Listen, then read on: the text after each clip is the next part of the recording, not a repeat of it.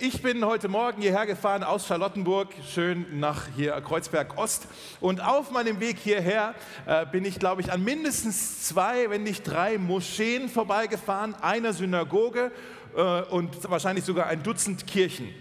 Ja, äh, so ist das ja im pluralistischen Berlin.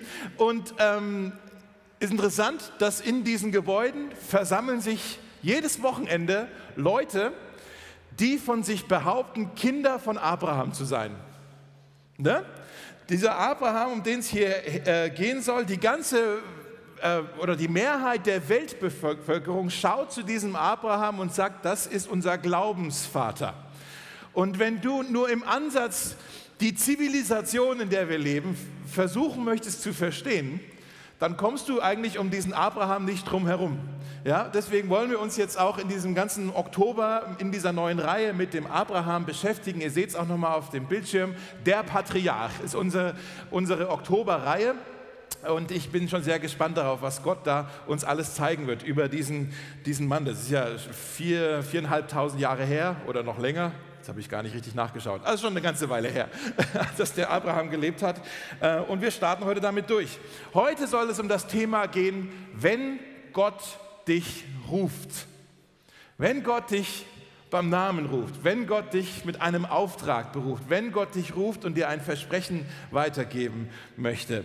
Der entscheidende Faktor für deine Zukunft in deinem Leben ist nicht dein Hintergrund, den du hast, ist nicht deine Hautfarbe, ist nicht dein Einkommen, ist nicht dein Ruf, ist nicht deine Karriere, wo auch immer du da stehst auf der Karriereleiter, dein, der, ein, der, der entscheidende Faktor für deine Zukunft ist, dass du Gottes Stimme für dein Leben hörst. Dass du Gottes Auftrag für dein Leben hörst. Und wer von euch hat sich das nicht schon mal gefragt, so wie kann ich denn überhaupt Gottes Stimme hören? Ne? Viele von uns, ja. Heute soll es darum gehen, was passiert denn überhaupt, wenn Gott uns beruft und wie geht das denn? Wie kann ich denn die Stimme Gottes hören? Wie beruft Gott mich denn vielleicht heute? Ja?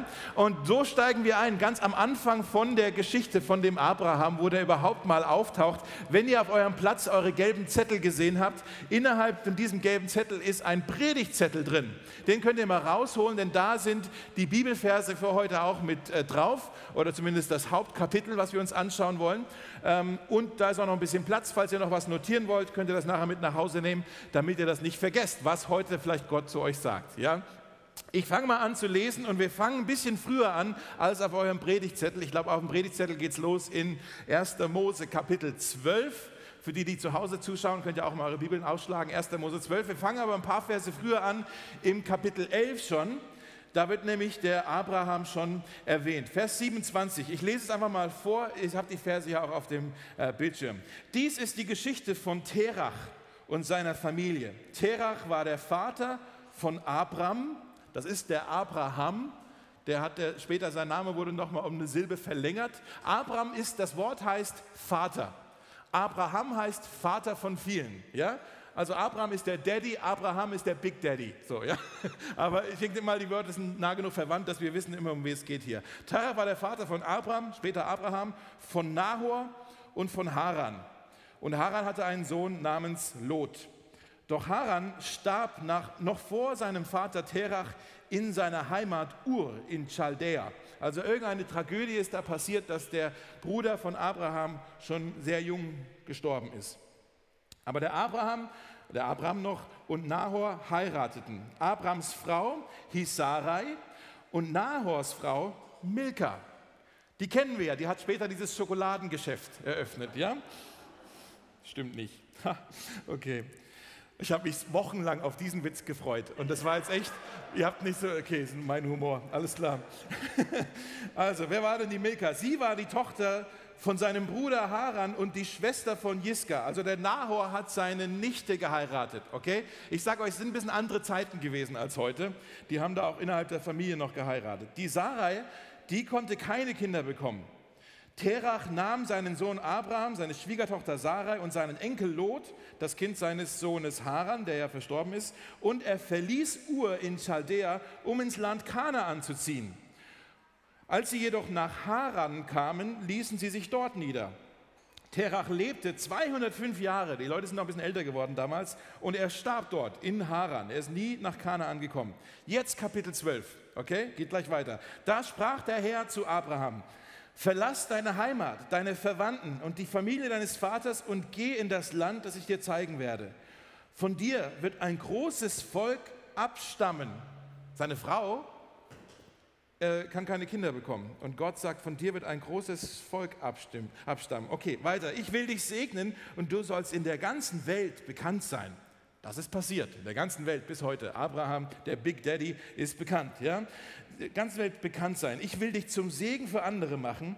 Wer dich segnet, den will ich auch segnen. Wer dich verflucht, den werde ich auch verfluchen. Alle Völker der Erde werden durch dich gesegnet sein.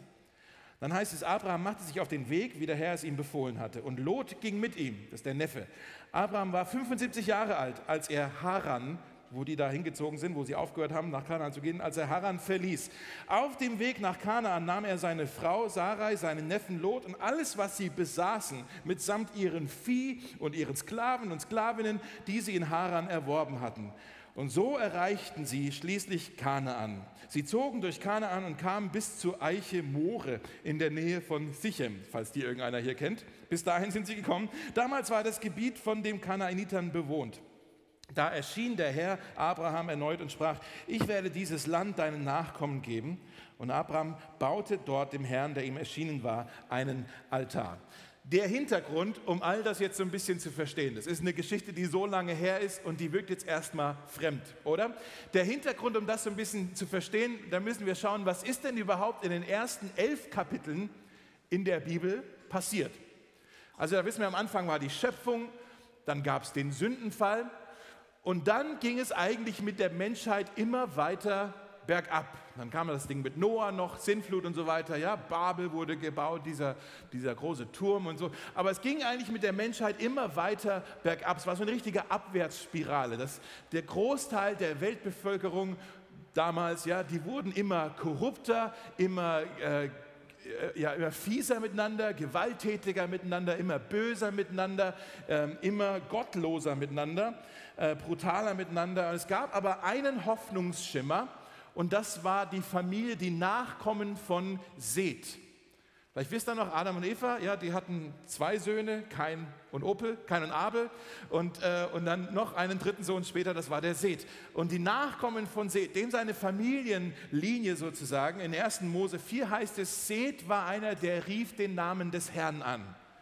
Das schien einer gewesen sein, der hat zu Gott gebetet, der hat Gott angebetet, der hat Gott gekannt. Ja? Und die Nachkommen von diesem Seth, die waren sowas, dieser ganze Familienzweig, die waren sowas wie die Beschützer oder die Bewahrer, die Weitergeber von der Kenntnis Gottes.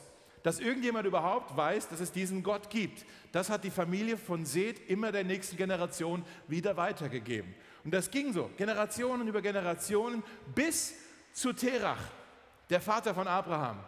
Und da hörte das auf mit ihm.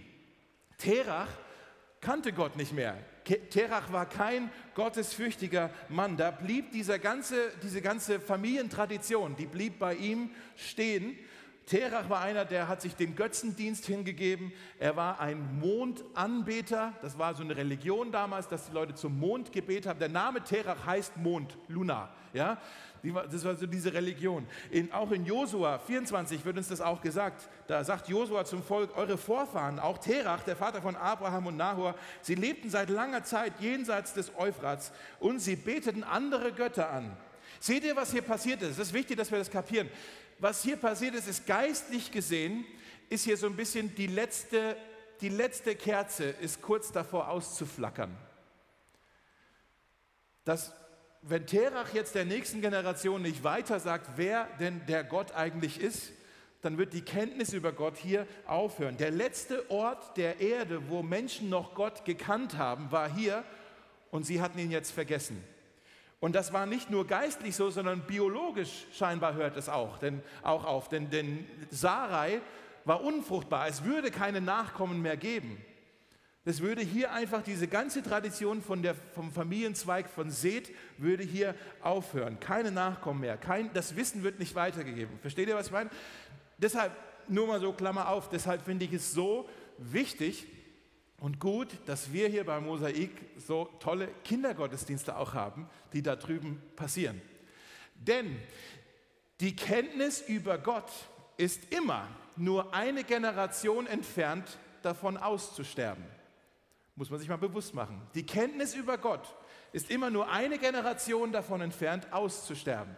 Wenn wir der nächsten Generation nicht erzählen, wer Gott ist, wer Jesus ist, dann hört das mit uns auf. Ja? Und hier waren tatsächlich nur noch einige wenige Leute, die Gott gekannt haben und hier hört es jetzt auf. Es war echt eine fatale Situation und deshalb greift jetzt Gott ein und er redet, er, er beruft diesen Abraham, er spricht jetzt zu diesem Abraham und das Erste, was wir uns aufschreiben können, ist, was passiert denn überhaupt, wenn Gott redet? Das Erste, was ihr euch aufschreiben könnt, ist, wenn Gott ruft, dann kehrt die Hoffnung zurück.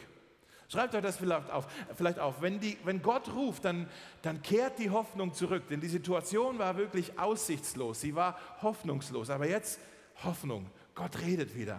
Gott redet zu uns. Er offenbart sich hier. Das war wirklich ein absoluter Wendepunkt. Ja? Abraham, geistlich gesehen, war er, ist er eingeschlafen und Gott weckt ihn jetzt wieder auf.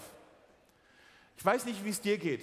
So nach dem ganzen Lockdown Corona-Drama, was wir die letzten eineinhalb Jahre schon so hinter uns haben. Vielleicht sagst du ja auch so ein bisschen, ja, puh, meine Kerze ist auch so ein bisschen ausgeflackert. Ja, mein Feuer ist nicht mehr so da. Meine Leidenschaft für Gott ist nicht mehr so da. Vielleicht sagst du auch, ich bin geistlich gesehen irgendwie so ein bisschen eingeschlafen. Oder dein Leben ist gerade so viel, da ist so viel Krasses, was los ist, dass du sagst, äh, bei mir sieht es echt so ein bisschen hoffnungslos aus dann bist du in einer Situation, die hoffnungslos ist, aber dann gibt es Hoffnung für dich, wenn du auf Gottes Stimme hörst. Du musst wieder von Gott hören. Du musst Gottes Stimme wieder in deinem Leben hören. Bitte ihn zu reden. Du kannst Folgendes beten hier im Psalm 119. Das ist ein super Gebet, was wir beten können. Da heißt es, du bist meine Zuflucht und mein Schutz. Dein Wort ist meine einzige Hoffnung. Ist das nicht krass? Dein Wort ist meine einzige Hoffnung. Mit anderen Worten, Gott, ohne dein Wort ist mein Leben hoffnungslos. Ich muss von dir hören. Ich bin so abhängig davon, deine Stimme zu hören. Das Zweite, was wir uns aufschreiben können, ist, äh, wenn Gott dich ruft, da ist es immer unverdient. Wenn Gott zu dir redet, ist es immer unverdient. Ja, der Abraham, der war, wie gesagt, nicht ein frommer Typ, ein braver Typ, ein gottesfürchtiger Mann, äh, ein gläubiger Mann nicht mal aber Gott beruft ihn trotzdem. Deshalb, immer wenn Gott redet, wir müssen uns das klar machen, ist immer Gnade. Ist immer Gnade, wenn Gott zu uns spricht. Ich möchte es mal so erklären. Äh, bei uns zu Hause ist vor ein paar Wochen, habe ich äh, das Küchenfenster aufgemacht, ich glaube ein bisschen zu schnell, und dann ist der, Tür, der Fenstergriff abgebrochen. Ja? Und ich kann so ein bisschen mit dem Schraubenschlüssel umgehen, aber das war jetzt, hat meine Kompetenz übersteigt, das wieder richtig anzunehmen. Dann war das Fenster halt offen. Blöd, fünfter Stock, Kinder zu Hause, was machen wir denn jetzt? Dann habe ich so mit so einem Besenstiel so eine schöne Konstruktion erfunden, dass das Fenster schön zubleibt. Aber ich wusste, es ist keine Dauerlösung. Jenny fand es auch nicht so cool, dass da jetzt immer in der Küche so ein Besenstiel klebt an der Wand. Äh, und dann wusste ich, okay, ich muss jetzt jemanden anrufen, der sich hier um das Fenster kümmert. Und wen habe ich angerufen? Natürlich jemand, der fähig ist, sowas zu reparieren. Nicht meinen Friseur, nicht meinen Steuerberater, ja, nicht meinen Barista vom Café, die sind alle unfähig, genauso unfähig wie ich, dieses Fenster zu reparieren. Logisch, ich habe den Fensterbauer angerufen, der ist fähig. Aber bei Gott ist es anders, der ruft nicht die Fähigen an, vielleicht wollt ihr euch das mal aufschreiben. Gott beruft, wie habe ich es gesagt? Gott beruft, jetzt habe ich selber vergessen, das war so ein schöner Satz. Jetzt, Gott beruft nicht die Fähigen, sondern er befähigt die, die er beruft. Nicht schlecht, ne? Jetzt kann, ich sag's nochmal, dann könnt ihr es euch aufschreiben. Gott beruft nicht die, die fähig sind, sondern er befähigt die, die er beruft. Er schaut nicht zuerst danach, so bist du jetzt überhaupt qualifiziert für das, was ich vorhabe, sondern nee, mit dir will ich das tun und ich gebe dir alles, was du brauchst, um diesen Plan umzusetzen. Wir machen das ja oft so, dass wir so denken, was muss ich denn jetzt tun, damit Gott mich überhaupt bemerkt, dass es mich gibt und dass er dann vielleicht auch mal was zu mir sagt. Wie muss ich denn auffallen? Was muss ich denn tun, um ihm milde zu stimmen, dass er denkt, oh, hier ist aber ein feiner Kerl, der ist aber fromm, mit dem will ich auch mal was besprechen. Oder andersrum, dass wir sagen, hey, ich bin so fromm, ich bin jeden Sonntag im Gottesdienst, ich bin im Hauskreis und ich mache mit in der Gemeinde, ich engagiere mich hier, ich spende Gott. So langsam solltest du dich mal melden. Du meldest, sprichst jetzt gefällig mal zu mir, du schuldest mir jetzt mal was. Ja? Dann haben wir das verdreht, dieses Ding, dass wenn Gott redet, ist es immer Gnade. Gott, äh, Jakobus 4 heißt es, Gott stellt sich den Überheblichen entgegen, aber den Demütigen schenkt er Gnade. Das Dritte, was wir aufschreiben können, das passiert, wenn Gott redet, ist, wenn Gott ruft, oh oh, mach dich auf Veränderungen gefasst. Ah, Veränderungen. Wenn Gott ruft, mach dich auf Veränderungen gefasst. Und das, sind wir mal so ehrlich, das mögen wir nicht. Weil Veränderungen, die haben immer so was Ungewisses. Das ist ein bisschen unheimlich. Da haben wir so ein bisschen Respekt davor, manchmal sogar Angst davor. Veränderungen sind ungemütlich. Veränderungen sind schmerzhaft. Das sind wir doch in der Gemeinde, sind wir da ja irgendwie mittendrin. In so viel Veränderung, können wir mal so ehrlich sein, dass wir auch mal ansprechen, ja, dass manches davon tut einfach ein bisschen weh. Auch wenn wir merken, ja, die Veränderung ist irgendwie auch cool, was da passiert, aber irgendwie tut es auch irgendwie weh. Immer wenn man was verändert, Veränderung führt immer zu einem Verlust, weil man was anderes ja loslassen muss. Und wenn man Verlust hat, dann gibt es Trauer und Trauer tut weh. Verstehe? Veränderung, Verlust, Trauer, Schmerz. Deshalb jede Veränderung, selbst wenn es eine positive Veränderung ist, bringt immer auch ein bisschen Schmerz mit sich. Ist doch ganz normal. Wäre doch doof, wenn wir sagen, das ist nicht da. Jede Veränderung bringt Schmerz mit sich. Abraham hat das, glaube ich, auch gespürt. Seine Familie, die wurde ja berufen, die waren in Ur, so hieß der Ort. Äh, das ist im Südosten vom Irak. Ja? Äh, da sind die aufgewachsen in diesem Ort. Und dann hat Gott ihnen scheinbar gesagt, geht nach Kanaan. Und der Vater hat sich schon auf den Weg gemacht. Kanaan, das ist heute Israel, Libanon, Jordanien, diese ganze Ecke, ja, das ist Kanaan. Und die sind dort gewesen, auf dem Weg dorthin. Und dann heißt es, sie sind gekommen bis Haran. Hab nachgeschaut, wo das ist. Das ist zwischen Mosul und Aleppo. Zwischen Irak und Syrien. Ja? Da, die zwei Städte kennen wir aus den Nachrichten. Die sind also losgezogen, aber sind nicht bis nach Kanaan gekommen, sondern nur so auf halber Strecke gefühlt, haben sie gesagt, okay, hier ist genug Veränderung. Jetzt reicht's. Ja, meine Füße tun schon weh. Alles tut irgendwie weh. Hier ist auch ganz nett. Komm, bis hierher ist gut genug. Und dann sagt Gott zu Abraham in äh, Kapitel 12, Vers 1, verlass deine Heimat, deine Verwandten und die Familie deines Vaters und geh in das Land, das ich dir zeigen werde. Wortwörtlich heißt es hier, raus da. Das sagt Gott zu Abraham, raus da. Du musst dich da rausholen aus dieser Situation. Hol dich da raus aus dieser Welt. Und Abraham kann ich mir vorstellen, dass er vielleicht mit Gott ein bisschen geredet hat. So, ah, du kennst doch meinen Papa, du kennst doch meine Familie. Die finden es ja auch ganz nett. Die wollen nicht weiterlaufen. Uns, uns gefällt es eigentlich hier in Haran. Und Gott sagt dann, lass deine Familie zurück deine Verwandten, die Familie, lass die zurück, geh alleine nach Kanaan. Das ist eine radikale Veränderung, zu der er hier berufen wird. Und in der Kultur müssen wir auch verstehen, das war undenkbar, dass einer seine Sippe, seine Sippschaft äh, hinter sich lässt. Bei uns ist das ja eher so ein, so ein, Zeichen von Unabhängigkeit, so, oh, ich ziehe jetzt aus zu Hause und ich gehe jetzt in eine ferne Stadt und mache das Leben allein. Das war da nicht so. Nee, nee wenn, du, wenn du ein guter Mann bist, dann bleibst du bei deiner Familie, du bist loyal und er soll jetzt hier die Familie verlassen, aber er war gehorsam. Abraham, das ist vielleicht das Erste, was wir über diesen Typ lernen müssen, Abraham war ein, ein unterwürfiger Patriarch. Hört sich an wie ein Oxymoron, ne? ein Widerspruch in sich selbst. Er ist ein unterwürfiger, ein ergebener, ein gehorsamer, ein fügsamer Patriarch. Wenn Gott dich ruft, dann ist es fast immer ein Ruf zur Hingabe, zum Gehorsam. In Lukas 9 ist auch so eine Stelle, da redet Jesus mit einem Typ und sagt zu ihm, folge mir nach. Und der, der sagt dann, ja, ich will ja unbedingt, aber lass mich zuerst noch meinen Vater beerdigen. Ja? Und das, seht ihr diesen Widerspruch zu sagen, ich will ja, aber lass mich zuerst. Dieses mich zuerst geht, passt nicht zusammen mit dem Ruf, folge mir nach. Wenn wir sagen, ich muss aber zuerst. Und Abraham hat gelernt, seine eigenen Präferenzen, seine eigenen Pläne, Vorstellungen zurückzustellen. Nicht ich zuerst, sondern Gottes Plan zuerst. Und er ist ihm gefolgt. Abraham, Gott sagt zu Abraham, geh in das Land, das ich dir zeigen werde. Wenn ich das gewesen wäre, hätte ich ja gesagt, zeig mir mal das Land, in das du mich senden möchtest. Und äh, dann überlege ich mir das. Ne? Aber das ist ja nicht Gehorsam, das ist ja dann Zustimmung. Wenn man zu Gott sagt, erzähl mir mal, was du mit mir vorhast und dann entscheide ich. Ja? Abraham war ein Mann Gottes nicht, weil er ein perfekter Mann war, sondern weil er Gott vertraut hat, weil er Gott gehorsam war. Im Hebräer 11 heißt es über Abraham, durch den Glauben gehorchte Abraham, als Gott ihn aufforderte, seine Heimat zu verlassen und in ein anderes Land zu ziehen. Er ging, und dann heißt es, ohne zu wissen, wohin ihn sein Weg führen würde. Das sehen wir übrigens immer wieder, wenn wir uns das Leben von Abraham jetzt anschauen, dass er eigentlich nicht wusste, wie der Plan genau aussehen würde. Ja, hier zum Beispiel sagt Gott zu ihm, geh. Und Abraham sagt, wohin denn? Und Gott sagt, ich zeige es dir später. Dann sehen wir, dass Gott später zu Abraham kommt und sagt, du wirst einen Sohn bekommen. Abraham sagt, wie denn? Gott sagt, ich zeige es dir später. Später ist der Sohn geboren und Gott sagt zu ihm, nimm deinen Sohn, geh auf diesen Berg hoch und opfere dort diesen Sohn. Und Abraham sagt, warum denn? Gott sagt, ich zeige es dir später.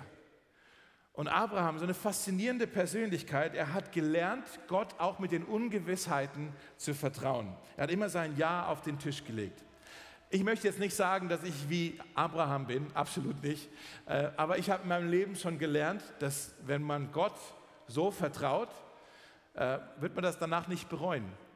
Bei mir ist es jetzt fast 20 Jahre her, da war ich im Kosovo gewesen, da hat Gott mich berufen zu einem vollzeitigen Dienst. Deswegen bin ich auch hier jetzt in der Gemeinde. Das habe ich damals nicht gewusst, dass das später mal hier in Berlin sein würde, in dieser Gemeinde. Ich wusste ganz viel nicht, aber ich habe damals mein, mein Ja auf den Tisch gelegt, obwohl ich überhaupt nicht wusste, was es heißt. Es war, so, es war eine große Veränderung für mich. Ich wollte eigentlich Musiker werden und dann äh, ist es aber der Dienst geworden. Ja? Ich wusste nicht, was es heißen würde. Ich habe keine Ahnung gehabt, wie denn mein Leben dann aussehen würde. Zum Glück, ich glaube, hätte Gott mir damals im Kosovo schon gezeigt, was er alles mit mir vorhätte, hätte es mich zu Tode erschreckt. Ja? hätte ich vielleicht keinen Fuß bewegt. Bei Gott, Gott, hat, Gott hat mir immer Immer zum richtigen Zeitpunkt, nie zu früh, nie zu spät, immer zum richtigen Zeitpunkt den nächsten Schritt gezeigt. Und ich wusste, okay, ich, ich sehe zwar nicht das ganze Bild, aber dieser Schritt ist Gottes Schritt, deshalb gehe ich diesen Schritt jetzt. Ja? So wie so eine, so eine Schriftrolle, die man immer weiter aufrollt. Du siehst noch nicht das Ende der ganzen Geschichte, aber du rollst immer weiter auf und sagst, okay, jetzt soll ich das hier machen, dann mache ich das jetzt. Und ich habe dies, diese Entscheidung, Gott zu folgen, war nicht immer einfach, manchmal hadert man auch, aber ich habe es im Grunde im Nachhinein nie bereut. Ich sage das, du kannst diesem Gott wirklich vertrauen, wenn er zu dir redet. Auch wenn du das ganze Bild noch nicht siehst, auch wenn du noch nicht weißt, wohin geht denn das alles, wohin führt denn das alles. Das ist eine große Veränderung. Du kannst diesem Gott vertrauen, er meint es gut und du weißt, am Ende das Ziel ist er selbst. Er ist der Lohn, der auf uns wartet. Das Ende ist gut und alles dazwischen drin ist, ist die Details. Ja? Ähm, das vierte, wenn Gott ruft, ganz schnell noch, dann oft zum Segen, zum Wohl für andere dann oft zum Segen oder zum Wohl für andere. Gott redet zu Abraham, er gibt ihm ein unglaubliches Versprechen, hey, ich werde dich das ganze Land hier geben, deine Nachkommen werden hier wohnen und so weiter. Aber es ist verbunden mit einem Auftrag. Schaut mal hier nochmal, 1. Mose 12, 2, da heißt es dann, ich will dich segnen und du sollst in der ganzen Welt bekannt sein, ich will dich zum Segen für andere machen, alle Völker der Erde werden durch dich gesegnet sein. Seht ihr das? Gott sagt, ich will dich segnen und durch dich will ich die ganze Welt segnen. Wenn Gott dich segnet, dann denk nicht an ein Reservoir, denk an einen Fluss. Der Segen ist nicht, damit du ihn nur für dich behältst, sondern er soll durch dich hindurch fließen zu anderen. Du sollst nicht nur den Segen zählen, du sollst den Segen teilen. Ja, das gilt auch für uns. Unser Auftrag hier in Berlin. Wir bei Mosaik, wir sind Gesegnete, um ein Segen zu sein für diese Stadt. Und ich weiß, ich sage das jetzt auch schnell, weil hier passt es gut her, eine Sache, zu der wir alle berufen sind, wenn du sagst, Mosaik ist dein geistliches Zuhause, dann sind wir alle dazu berufen, ein Segen füreinander zu sein, dass wir einander dienen. Ganz praktisch zum Beispiel in der Mitarbeit in der Gemeinde. Ja? Wir sind ja jetzt schon seit zwei Monaten hier in dieser tollen Location in der Heeresbäckerei. Wir lieben es hier, wir sind so dankbar, dass wir hier sein dürfen. Zwei Monate, ein super Auftakt gewesen, aber auch der Auftakt war ein Kraftakt. Ja? Und ähm, wir werden, glaube ich, dieses Tempo nicht durchhalten können, wenn es auf wenigen Schultern lastet. Ja? Und ich weiß, manche manche von euch hier vielleicht auch, ihr seid vielleicht auch schon so langsam ein bisschen müde. So die Anfangseuphorie, die lässt so langsam nach. Und wir wollen ja nicht, dass irgendeiner ausbrennt und wir wollen niemand hängen lassen. Deshalb, die Gemeinde kann wunderbar auch weiter funktionieren und aufblühen, wenn wir alle mit anpacken. Und falls du deinen Platz noch nicht so ganz gefunden hast oder sagst, ah, ich bin noch vielleicht zu neu, nee, nee, nee, hier machen wir alle mit, egal wie lange du schon dabei bist. Du bist herzlich eingeladen, sei es im Begrüßungsteam oder beim Technikteam oder beim Livestream-Team oder beim Worship-Team oder Gebetsteam. Ja, mit dem haben wir nichts zu tun da unten. Ja, genau. ja ihr versteht, was ich meine. Ja? Also, äh, fühlt euch herzlich eingeladen, mitzumachen. Vielleicht sagst du jetzt, ist ja schön und gut, dass das passiert, wenn Gott redet, aber mal ehrlich, wie höre ich denn jetzt Gottes Stimme? Wie kann ich denn Gottes Stimme in meinem Leben hören? Ich habe es kapiert, wenn Gott redet, dann geht's ab. Aber wie geht es denn überhaupt los? Wie höre ich denn Gottes Stimme? Denn Gottes Stimme zu hören ist ja anders als menschliche Stimmen hören. Gott redet ja nicht zu den Ohren, er redet zu dem Herzen. Die meisten von uns haben, glaube ich, Gott noch nicht äh, hörbar durch die Ohren gehört. Ich meine, bei mir ist es einmal passiert für einen Bruchteil einer Sekunde.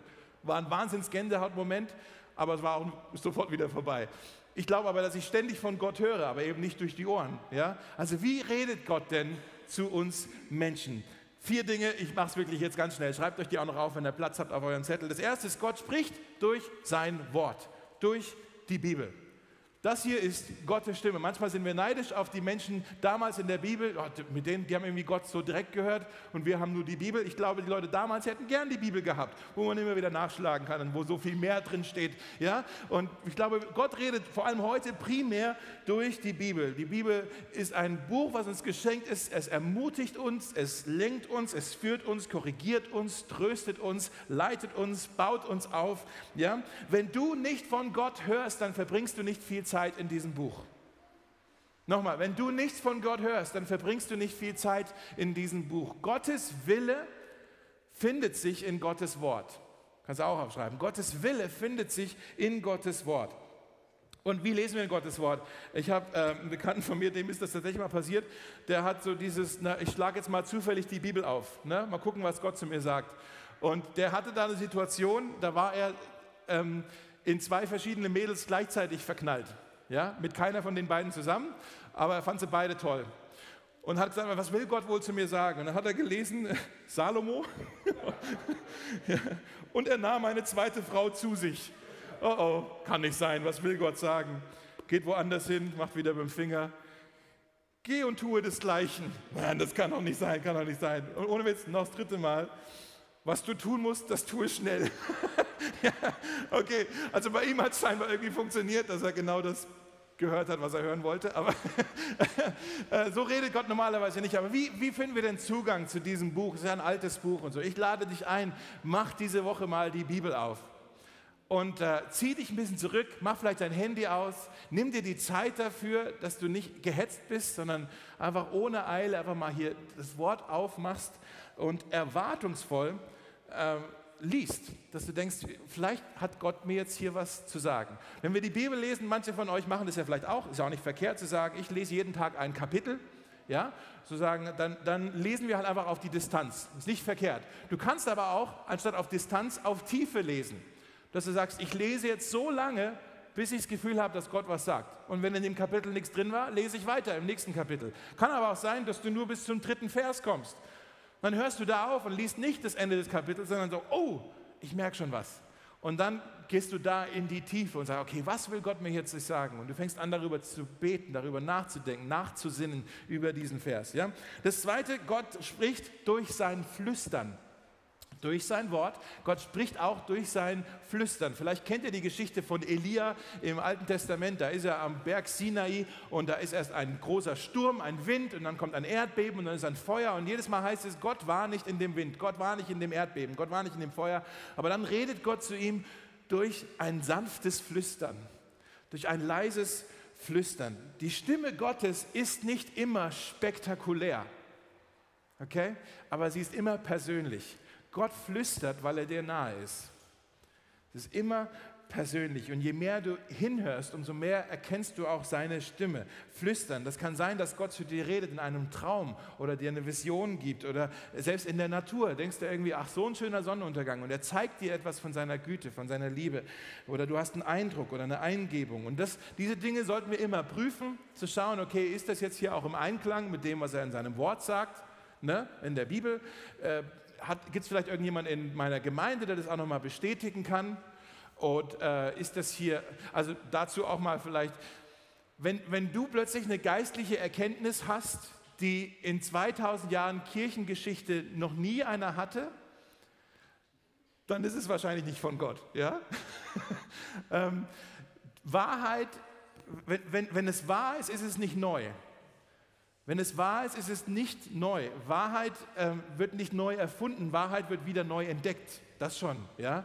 Aber wenn es wahr ist, hat es jemand vor dir auch schon mal gedacht. Wenn es von Gott ist, wurde, hat Gott es auch schon mal gesagt. Ja? Ähm, ja, und das dritte, Gott spricht durch andere Menschen. Gott spricht durch andere Menschen hier, vielleicht jetzt gerade in der Predigt, dass du merkst, oh, das ist jetzt irgendwie super hilfreich, vielleicht ist es hier von Gott oder mal durch ein Lied oder durch einen guten Freund oder jemand in der Kleingruppe oder durch deine Kinder, dass Gott zu den Kindern durch dich redet, durch, zu dir redet. Manchmal ist es ein zufälliger Kommentar, den jemand rauslässt und du denkst, hoppla, das ist für mich.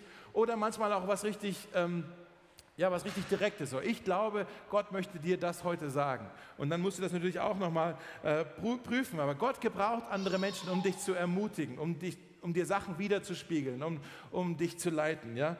Als, bevor ich Jenny geheiratet habe, äh, kam mal ein Typ zu ihr in ihrer Gemeinde.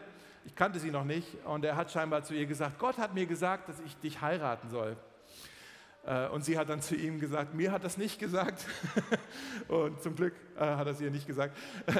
Äh, nur so als Hinweis, lass uns den Namen des Herrn nicht missbrauchen, um Leute zu manipulieren. Ja? Das vierte noch, Gott spricht durch Umstände. So ist es ganz oft in meinem Leben gewesen. Gott spricht durch Umstände, durch offene Türen, plötzlich Möglichkeiten, die uns auftun oder auch geschlossene Türen, äh, offene Türen. Ich glaube, so bin ich in Berlin gelandet, so bin ich bei Mosaik gelandet. Gott hat einfach einen Weg gebahnt. Ja, so. Ich habe da jetzt nicht irgendwie eine klare Anweisung. Ich habe einfach den, den, die Tür ging auf. Es ist einfach, ja, das ist von Gott. Ja, so. Und manche Türen gehen auch manchmal zu. Und das ist dann frustrierend. Aber wir sollten auch lernen, dankbar zu sein für die geschlossenen Türen ja, äh, in seinem Leben. So, oh, ich habe Vielleicht wollte ich die ja mal heiraten, jetzt hat sie einen anderen geheiratet. Sei froh, wer weiß, was dir erspart worden ist, dass du die nicht heiraten musstest. Ja? Also, wir wissen nicht, wie Gott zu Abraham geredet hat. Ich weiß, Gott redet zu jedem Menschen ein bisschen anders. Ich weiß, Gott hat auch eine Wellenlänge, wie er zu deinem Herzen sprechen möchte. Gott ist nicht taub. Gott hat nicht Halsschmerzen, dass er nicht mehr reden kann. Gott spricht heute. Und er will heute zu dir sprechen. Deshalb kann ich dich nur einladen, spitz mal die Ohren. Sei nicht zu beschäftigt und so gestresst, dass du gar nicht mehr hinhören kannst. Wenn, was ist, wenn Gott mehr bereit ist, zu dir zu reden, als du bereit bist, auf Gott zu hören? Nochmal, was ist, wenn Gott mehr bereit ist, zu dir zu reden, als wenn du bereit bist, auf Gott zu hören? Ich komme jetzt mal hier in den Landeanflug. Ich will nämlich noch eine Sache sagen zu diesem Abraham. Manche von euch Ihr habt vielleicht in eurem Leben von Gott etwas gehört, irgendeine Verheißung bekommen, irgendein Versprechen bekommen und es hat sich aber noch nicht erfüllt. Bei Abraham ist es ja eigentlich auch so gewesen. Er hat hier ein Mordsversprechen bekommen und das hat sich eigentlich, das meiste davon hat sich nicht mal zu seinen Lebzeiten erfüllt. Abraham hat das selber gar nicht richtig sehen dürfen, die Erfüllung dieses Versprechens. Der ist ein Mann, der ständig mit einem Versprechen rumgelaufen ist, das noch, die Erfüllung hat noch auf sich warten lassen. Und manche von euch kennen das auch. Ihr, ihr, habt irgendwie das Gefühl, Gott hat mir da schon was gezeigt, was er tun möchte. Gott hat mir hier was gesagt, einen Auftrag gegeben, aber irgendwie ist es noch nicht so weit. Du wartest noch, dass die Tür aufgeht und irgendwie fühlt sich so an, du stehst halt irgendwie blöd rum im Treppenhaus. Was mache ich denn jetzt hier? Ich stehe im Treppenhaus rum, die Tür geht noch nicht auf. Was hat Abraham gemacht, als er noch auf die Erfüllung des Versprechens gewartet hat? Ist so wichtig, hört noch mal gut hin. Vers 7. Und Abraham baute dort dem Herrn, der ihm erschienen war, einen Altar. Ein Satz nur. Aber das ist so entscheidend, glaube ich. Was Abraham hier getan hat, er entschied sich, Gott anzubeten. Solange du wartest, dass die Türe aufgeht, entscheide dich dafür, Gott auch im Treppenhaus anzubeten. Ja? Solange du wartest, dass die Tür aufgeht, entscheide dich dafür, Gott im Treppenhaus, wo du noch wartest, anzubeten. Denn die Anbetung, sie bewahrt dein Herz davor, dass du dir Sorgen machst oder dass du bitter wirst. Wenn du Sorgen hast, dann denkst du, oh, was ist, wenn, wenn ich Gott jetzt hier irgendwie falsch verstanden habe? Oder was ist, wenn Gott es nicht richtig machen wird? Bitterkeit ist, wenn du denkst, was ist, wenn Gott sich geirrt hat? Was ist, wenn Gott, sich, Gott mich vergessen hat? Und Anbetung bewahrt dich sowohl vor Sorgen als auch vor Bitterkeit. Ein Altar, ja, also Steine aufeinander gestapelt, ist ja auch so ein bisschen was wie eine Erinnerung, ja. Und der Abraham, der wusste, oh oh, meine Familie tendiert dazu, diesen Gott immer wieder zu vergessen. Ich muss sicher machen, dass ich nicht vergesse, was hier jetzt gerade passiert ist, dass ich diesen Gott, der zu mir redet, der mir erschienen ist, nicht vergesse. Was ist, wenn nächste Woche oder nächsten Monat oder nächsten Jahr plötzlich alles schwierig wird und plötzlich kommen dann die Zweifel, plötzlich kommt, äh, kommen die Hindernisse, kommen die Hürden, kommt der Sturm? Zweifel nie im Sturm an dem, was Gott dir am Ufer gezeigt hat, was er am Ufer zu dir gesprochen hat. Zweifel niemals im Sturm an den Berufungen, die Gott dir am Ufer zugesprochen hat.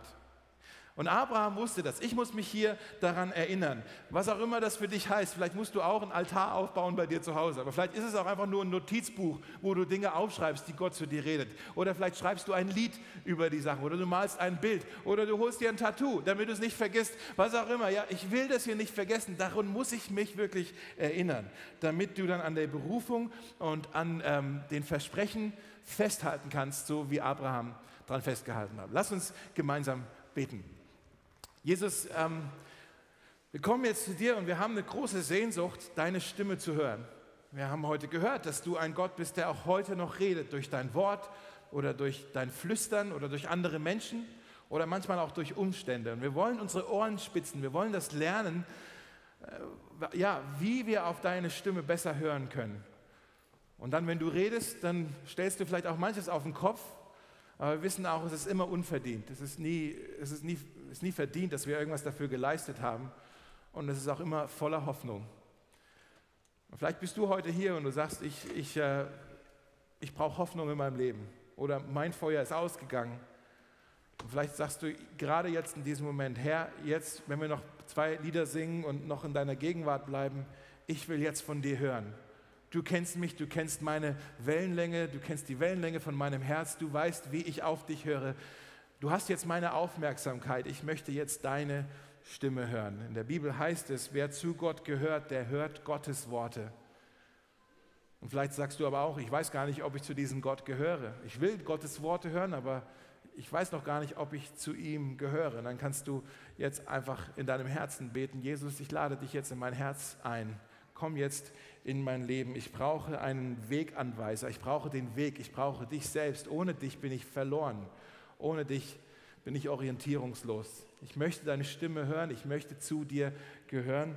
Zeig mir, was es heißt, dir zu folgen. Und zeig mir, was es heißt, ein Segen für andere zu sein. Amen.